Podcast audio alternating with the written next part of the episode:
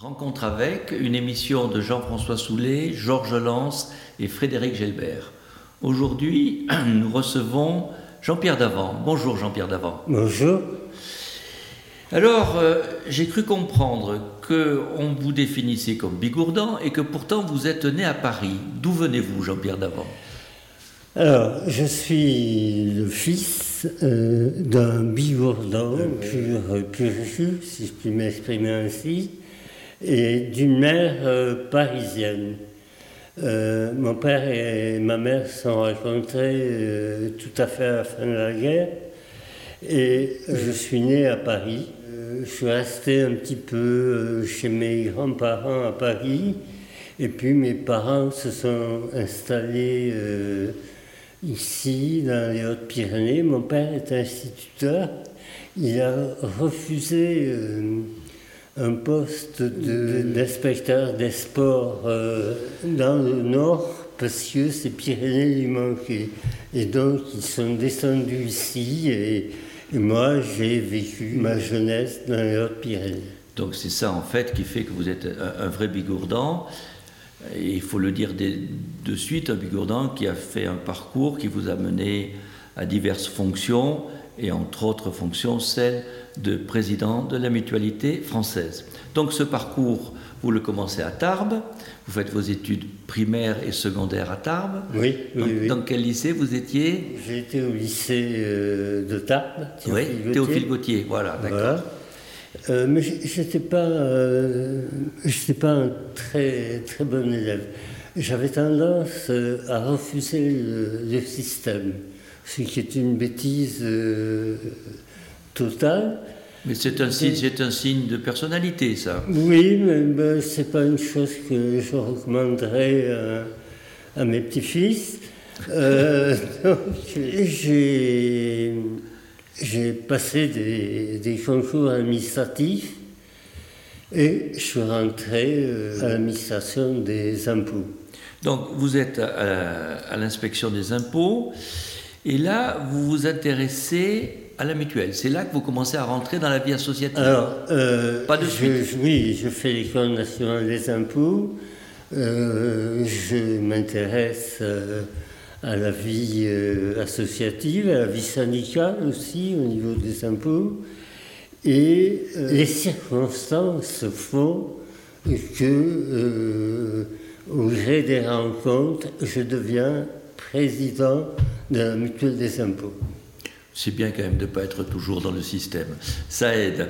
Donc président de la, de la fédération euh, de la mutualité des impôts, c'est ça. en Voilà, fait. c'est ça. Donc là, votre travail est reconnu. Vous devenez, si je ne me trompe pas, président de la mutuelle des fonctionnaires. Alors, je deviens président de la mutualité de la fonction publique. Et là, euh, c'est une rencontre pour moi euh, fantastique. Je découvre l'univers médical, puisque j'ai sous ma responsabilité la fameuse clinique de la Porte de Choisy, avec ses, grands professeurs, euh, avec aussi euh, toutes ces innovations euh, qui vont naître euh, de euh, la porte de Choisy.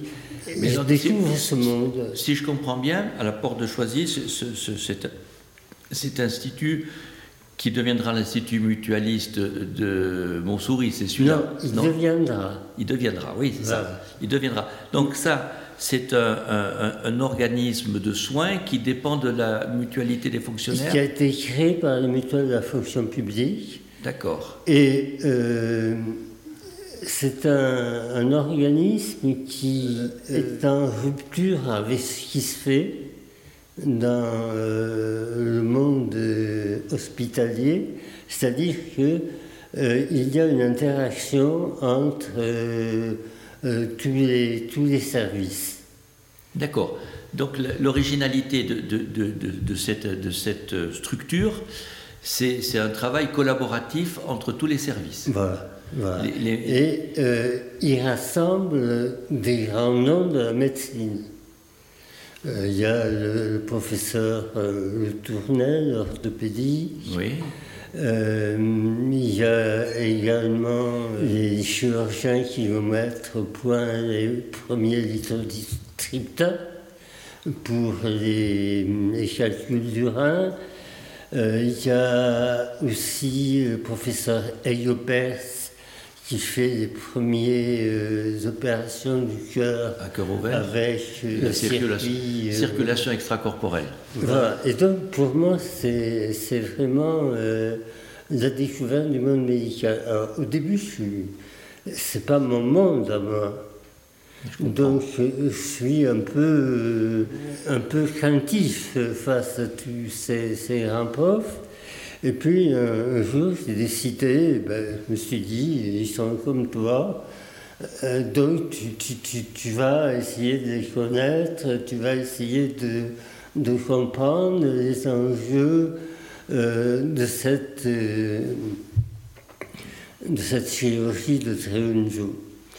Et pour ce faire, on est parti aux États-Unis. Et où ça? On est parti aux États-Unis à la Cleveland Clinic. Et là, c'était dans quel domaine que de la Et, et là, euh, en fait, c'est eux qui m'ont dit, euh, Jean-Pierre, est-ce que vous accepteriez de venir avec nous euh, à la Cleveland Clinic, ce qui me permettrait de mieux me connaître J'ai évidemment sauté sur euh, leur proposition leur proposition et euh, nous sommes partis euh, refaire euh, le monde médical euh, dans les avions euh, vers euh, New York et vers euh, Cleveland. Donc, euh, déjà là, euh, ce sont des responsabilités d'organisation, mais, mais même une réflexion sur euh, ce qu'est le monde médical, ce qu'est la science médicale, Oui. ce qu'est la façon de prendre en charge les malades. Oui, parce que tout est lié. Bien sûr. Tout est lié. Euh, eux me font part euh, de ce qu'ils souhaitent. Euh, moi, je leur fais part de mes contraintes aussi en tant que gestionnaire. Mais on, on a ensemble l'idée de, de se dépasser. Et c'est comme ça que va naître l'Institut mutualiste Montsouris. Euh, Il y a le boulevard euh, Jourdain à Paris euh, l'hôpital universitaire. Oui. Il végète, il a des difficultés, et euh, moi je cherche pour la clinique de la Porte de Choisy euh, des terrains, des locaux pour agrandir, pour euh. Et la rencontre plutôt entre la clinique de la Porte de Choisy et l'hôpital universitaire se fait pas sans difficulté. J'imagine. Euh, il faut que je négocie avec Jacques Chirac, qui est maire de Paris, avec François Mitterrand, qui est président de la République, et euh, finalement, euh, euh, ils acceptent tous les deux de soutenir ce projet, et c'est comme ça qu'on bâtit euh, euh, l'Institut Mutualisme Montsouris. Pour le petit Bigourdan qui est parti de Tarbes, c'est une belle réalisation, c'est des négociations à très haut niveau. Et quelque part, l'exemple peut être de ce que l'on peut faire de bien quand le gestionnaire travaille avec les acteurs. Euh, Vous savez, moi, moi, le haut niveau, ça n'existe pas. D'accord. Les hommes et les femmes ont des responsabilités à certains moments euh, qui les poussent à euh, faire un peu plus que ce qu'ils auraient fait euh, autrement, c'est tout. Euh, Et les- je- moi, je n'ai jamais considéré euh, les hommes politiques, puisque c'est de ça qu'on parle, euh, comme des gens qui étaient euh, hors, euh, hors la société, hors Différents, les oui. différents. Donc euh, j'ai toujours considéré simplement, et mes relations avec eux sont toujours établies sur ce principe-là. Donc ça s'est bien passé, toutes ces rencontres. Mais on va peut-être y revenir un peu plus loin, parce que là, donc, vous êtes à la tête de la Fédération des mutuelles des fonctionnaires, mais vous continuez à avoir vos responsabilités qui vont augmenter. Et ça va être la, mutualité française dont vous allez prendre la direction. Oui, euh, on était là des présidents de la Fédération mutualité française et euh, il devient euh, ministre des Affaires sociales. Et hum, donc, je suis élu à la tête de la mutualité française pour le remplacer. Alors, cette notion de mutualité, on ne connaît pas très très bien.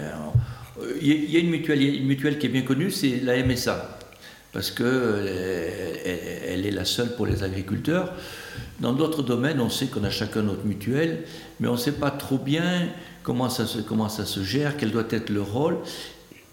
Quelle est finalement l'importance des mutuelles dans un système euh, de santé comme le nôtre et quelle devrait-il être? Je vais juste donner un petit aperçu. Récemment, il y a des inspecteurs de l'IGAS qui ont suggéré qu'il n'y ait que deux grandes mutuelles. Est-ce que, donc, vous pouvez nous expliquer comment ça fonctionne tout ça et qu'est-ce qui, qui, serait euh, souhaitable à vos yeux Moi, le monde mutualiste tel qu'il est aujourd'hui, c'est pas le monde mutualiste que j'ai quitté. Ah, d'accord. Hein euh, mais alors, Bon, une mutuelle, euh, ben, elle fait le complément à la sécurité sociale des dépenses qui ne sont pas prises en charge par euh, la sécurité sociale. Les mutuelles, elles ne font pas que la prise en charge des compléments de la sécurité sociale. Oui. Elles interviennent dans toute une série de secteurs annexes oui. mais du monde de la santé. Moi, euh, j'ai voulu faire du mouvement mutualiste vraiment un acteur du système de santé. Ça a été ma. Euh, vraiment, j'avais ça euh, chevillé et je pensais que il fallait être présent pour faire un complément à la sécurité sociale, mais il fallait aussi euh, être présent sur le terrain de la prévention, sur euh, l'organisation des soins, euh, sur des maisons médicales, sur des sur des dans quel domaine? Dentaires. D'accord. sur l'optique, il fallait que dans tout, oui, l'optique, l'acoustique, tous ces domaines qui ne sont pas bien pris en charge par la Sécu.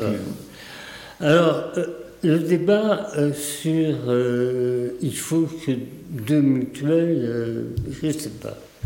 Je ne suis, pas, je suis pas sûr. C'est pas le vrai problème. J'ai pas de vrai, non, je crois pas. si on veut que les mutuelles soient au plus près des, adhérents, des populations, il faut absolument qu'elles soient à, échelle humaine. D'accord. Mais si on fait des une usine à gaz, ça ne marche pas.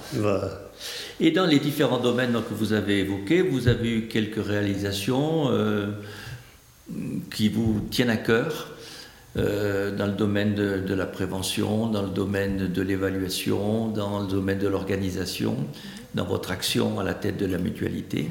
Ben, Ce qui me tient à cœur, euh, c'est la haute autorité de santé.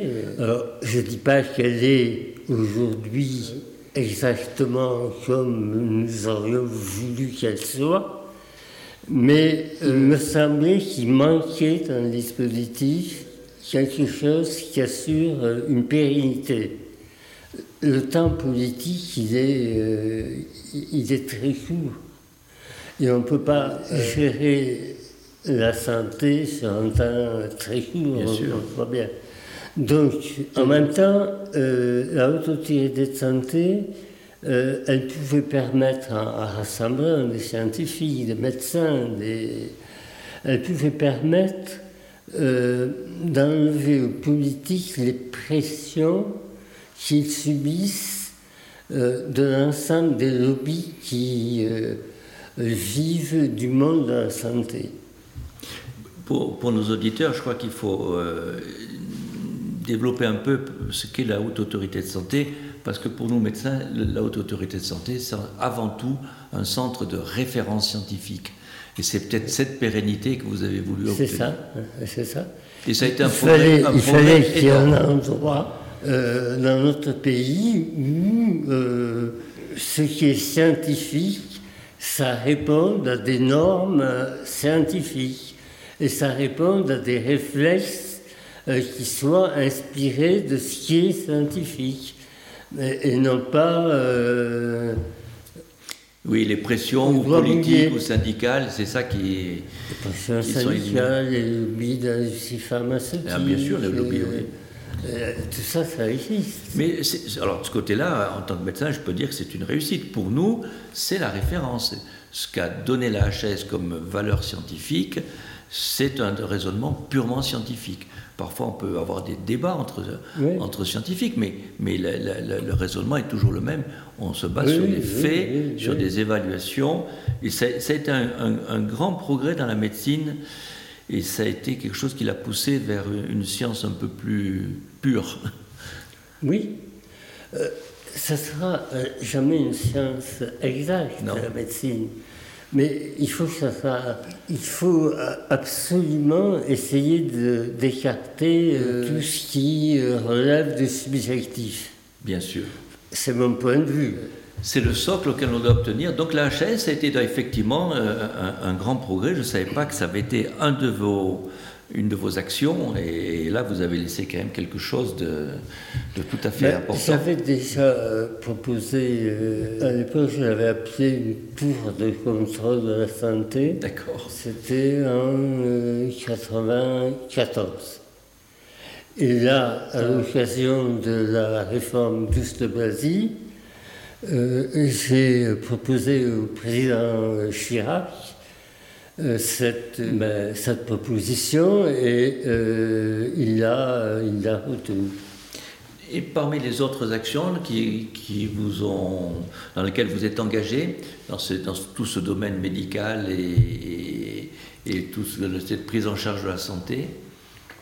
Il y a beaucoup, euh, il y a beaucoup d'actions. Mais celles qui vous tiennent à cœur, que vous êtes entre autres, vous m'aviez parlé de, des centres méthadone. C'est vous qui vous y êtes ah, ben intéressé oui, la toxicomanie, euh, la prise en charge de la toxicomanie en France, euh, c'était un, le tout euh, répression, et deux, c'était nié qu'à l'époque, le sida se développait Bien sûr. et que le sida euh, se propageait avec les, les seringues. Donc euh, il était important de tenir compte de, tout, euh, enfin, de tous ces paramètres. Et la méthadone, c'est un substitut, bien sûr, mais euh, ça permettait euh, donc euh, de sortir plus ou moins aisément de la toxico et d'éviter le sida. Et, donc ça, je l'ai fait en, me heurtant à, l'époque à, pas mal de places fortes parce que il y avait tout d'abord ce qui était pour la prise en charge euh, habituelle en France. Cela, docteur Livingston, et cela, vous voulez absolument pas entendre parler des produits de substitution. Mais finalement, on, est arrivé à faire bouger le lit. Kouchner euh, m'a aidé. Lui considérera que c'est moi qui l'ai aidé, mais euh, peut-être. Mais euh, on est arrivé euh, à, mettre en place donc, euh, ces premiers centres. On, a changé, je pense, un peu le regard également des autorités sur les toxicos. autant moi, je pense qu'il fallait être vraiment extrêmement sévère avec tout ce qui participait de la diffusion de la drogue, mais le drogué, il fallait considérer que c'était un malade. effectivement, ces centres méthadone sont efficaces et se sont développés dans toute la France. Hein. C'est une vraie euh, prise en charge médicale. J'étais allé voir le, premier à, New York. Ah donc c'est de là qu'était venue euh, l'idée de, développer. Ben, vous nous avez montré de façon très démonstrative comment le, le mutualiste n'est pas qu'un payeur, n'est pas qu'un gestionnaire, mais qu'il est un, acteur et un développeur du système de santé. Mmh. Le système de santé français, qui, était, paraît-il, le meilleur du monde, actuellement, il a quelques ratés. Est-ce que vous avez quelques regards sur ces ratés? Le, système de santé, euh, ben, c'est pas le meilleur du monde, mais est-ce qu'il y a un système euh, euh, parfait au monde, je ne crois pas. Euh, euh, j'ai quand même voyagé euh, pas mal. J'ai vu ce qu'on faisait aux États-Unis, j'ai vu ce qu'on faisait en Angleterre, j'ai vu ce qu'on faisait en Espagne, dans les pays nordiques, en Allemagne. Il n'y a pas de système idéal.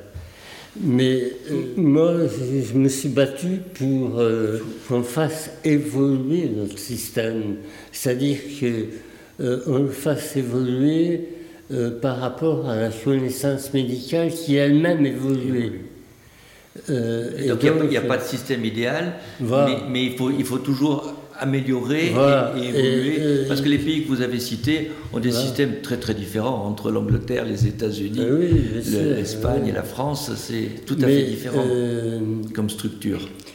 Je pense qu'au moment du, du plan Juppé, pour la partie médicale, dans Juppé 95. Hein. il y avait des propositions qui étaient intéressantes. Alors, le plan Juppé, il a été rejeté parce que c'était un ensemble. Il y avait euh, la réforme sur les retraites, il y, avait, il, y avait, tout un tas de... Mais la partie médicale, je pense qu'elle était excessivement innovante. Je l'ai soutenue, ce qui n'était pas... Euh, ce qui n'était pas facile à l'époque. Facile à l'époque. Euh, je me souviens de quelques plateaux de télévision euh, avec Marc Blondel euh, et qui était, qui était vent debout contre. voilà, et les responsables de la CGT, les médecins aussi, et certains syndicats médicaux qui étaient vent debout et, qui manifestaient avec les fous, la CGT, et voilà. Et, moi, euh, j'ai soutenu parce que je, pensais que c'était juste.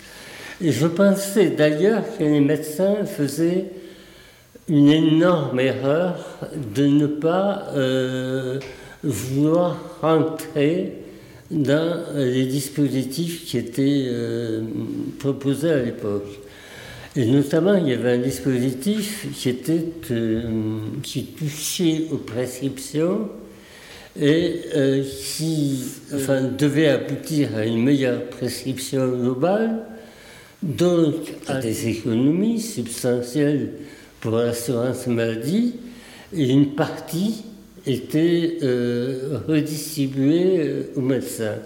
Je pense que avoir refusé ça, c'était une, grosse erreur de la part des médecins. Après, il y a certaines hum, composantes qu'ils ont fini par accepter. Je pense qu'aux médecins référent qui est devenu le médecin traitant et, qui est maintenant institutionnel. C'est pas tout à fait ça à l'époque. Je sais, mais, mais quand même, ça, a évolué vers ça. Oui, alors ça a évolué. Euh, j'ai perdu le fil de ce que je voulais vous dire. Non, non, sur le fait que les médecins s'étaient opposés au, plan Juppé, oui, dans leur majorité. Dans leur majorité. Alors, il y avait les médecins, la CGT, fou. Euh, l'industrie pharmaceutique euh, aussi, ah ben, qui, finançait les manifestations. Donc euh, c'était une époque euh, intéressante et difficile. Avant de revenir sur Tarbes, maintenant que vous nous avez évoqué quelques personnalités que vous avez rencontrées, quelque part vos fonctions vous ont amené à voir euh, Mitterrand, Chirac. Euh, dans quelles circonstances vous les avez mieux connus ah, J'ai vu aussi beaucoup de ministres à la Santé passer. Moi j'étais sur la chaise là, en face du bureau, mais euh, de l'autre côté, euh, ça passait.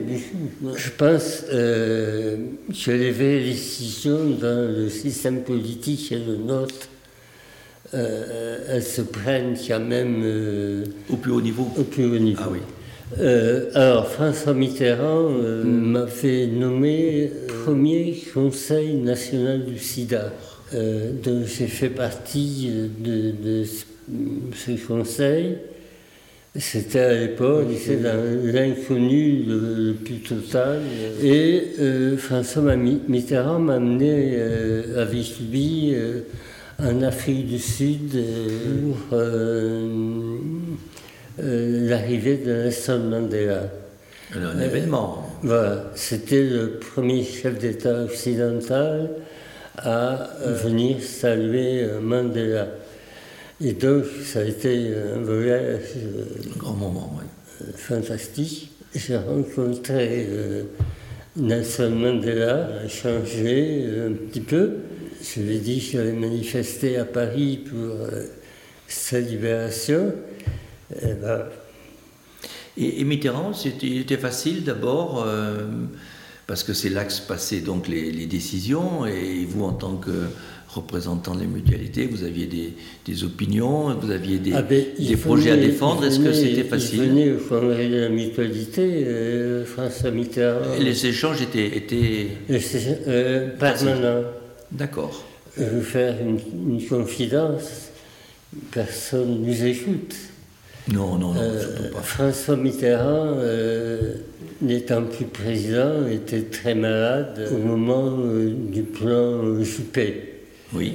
Il m'a fait appeler euh, parce qu'il voulait euh, avoir mon avis sur euh, ce qui se passait. Et donc, je suis allé le voir. Il n'avait pas pu se lever, il était vraiment très fatigué. Et je passais une heure dans sa chambre à lui dire ce que je pensais du plan Juppé. Euh, lui m'a dit ce qu'il pensait du Premier ministre et il l'avait eu comme euh, ministre des Affaires étrangères pendant la cohabitation. Et puis on est resté à discuter des choses et d'autres. Donc même malade, il continuait à, suivre avec beaucoup d'intérêt ce qui se passait. Et avec Chirac, c'était aussi euh, facile Alors, avec Chirac, ce sont les circonstances qui ont fait que euh, je rencontre Chirac autrement que de président euh, de la mutualité à président République. Jacques Chirac avait un ami qui était très malade et euh, cet ami, je m'en suis occupé. Il a été hospitalisé à la porte de Choisy.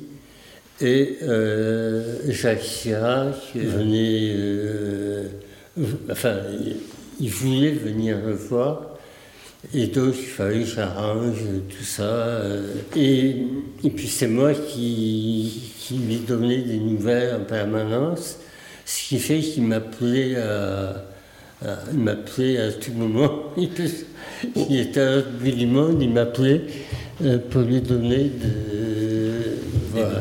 Donc ça pour, Et après, ça a créé un lien. Un lien, bien sûr. Euh, un lien amical entre nous. Ce qui fait que Jacques Chirac, j'ai dessiné avec lui aussi, alors qu'il n'était plus président. Et on se voyait, c'était très agréable. Donc pour terminer, on va revenir juste à Tarbes parce que, entre autres présidences, vous avez été président du TPR. Donc euh, vos relations avec le rugby? Ah, des relations avec le rugby, euh, ben, le rugby, j'ai joué au rugby euh, quand j'étais jeune ici. dans les Hautes-Pyrénées, j'ai joué au Stadeau. Euh, ensuite, euh, alors, mon père a été entraîneur du Stadeau. Ah oui Et de l'Almezan, l'Almezan était en première division. Et un jour, euh, on débarquait dans mon bureau les anciennes joueurs du rugby Tarbé qui sont venus pour me demander de les aider à sortir euh, le, club qui n'allait pas bien. Le club qui n'allait pas bien du tout. Pas bien du tout. Donc euh, vous êtes revenu ici à, cette occasion et de toute façon vous y passez votre retraite. Eh bien écoutez, euh, Jean-Pierre Davant, un grand merci pour ce parcours. Merci beaucoup. Merci à vous.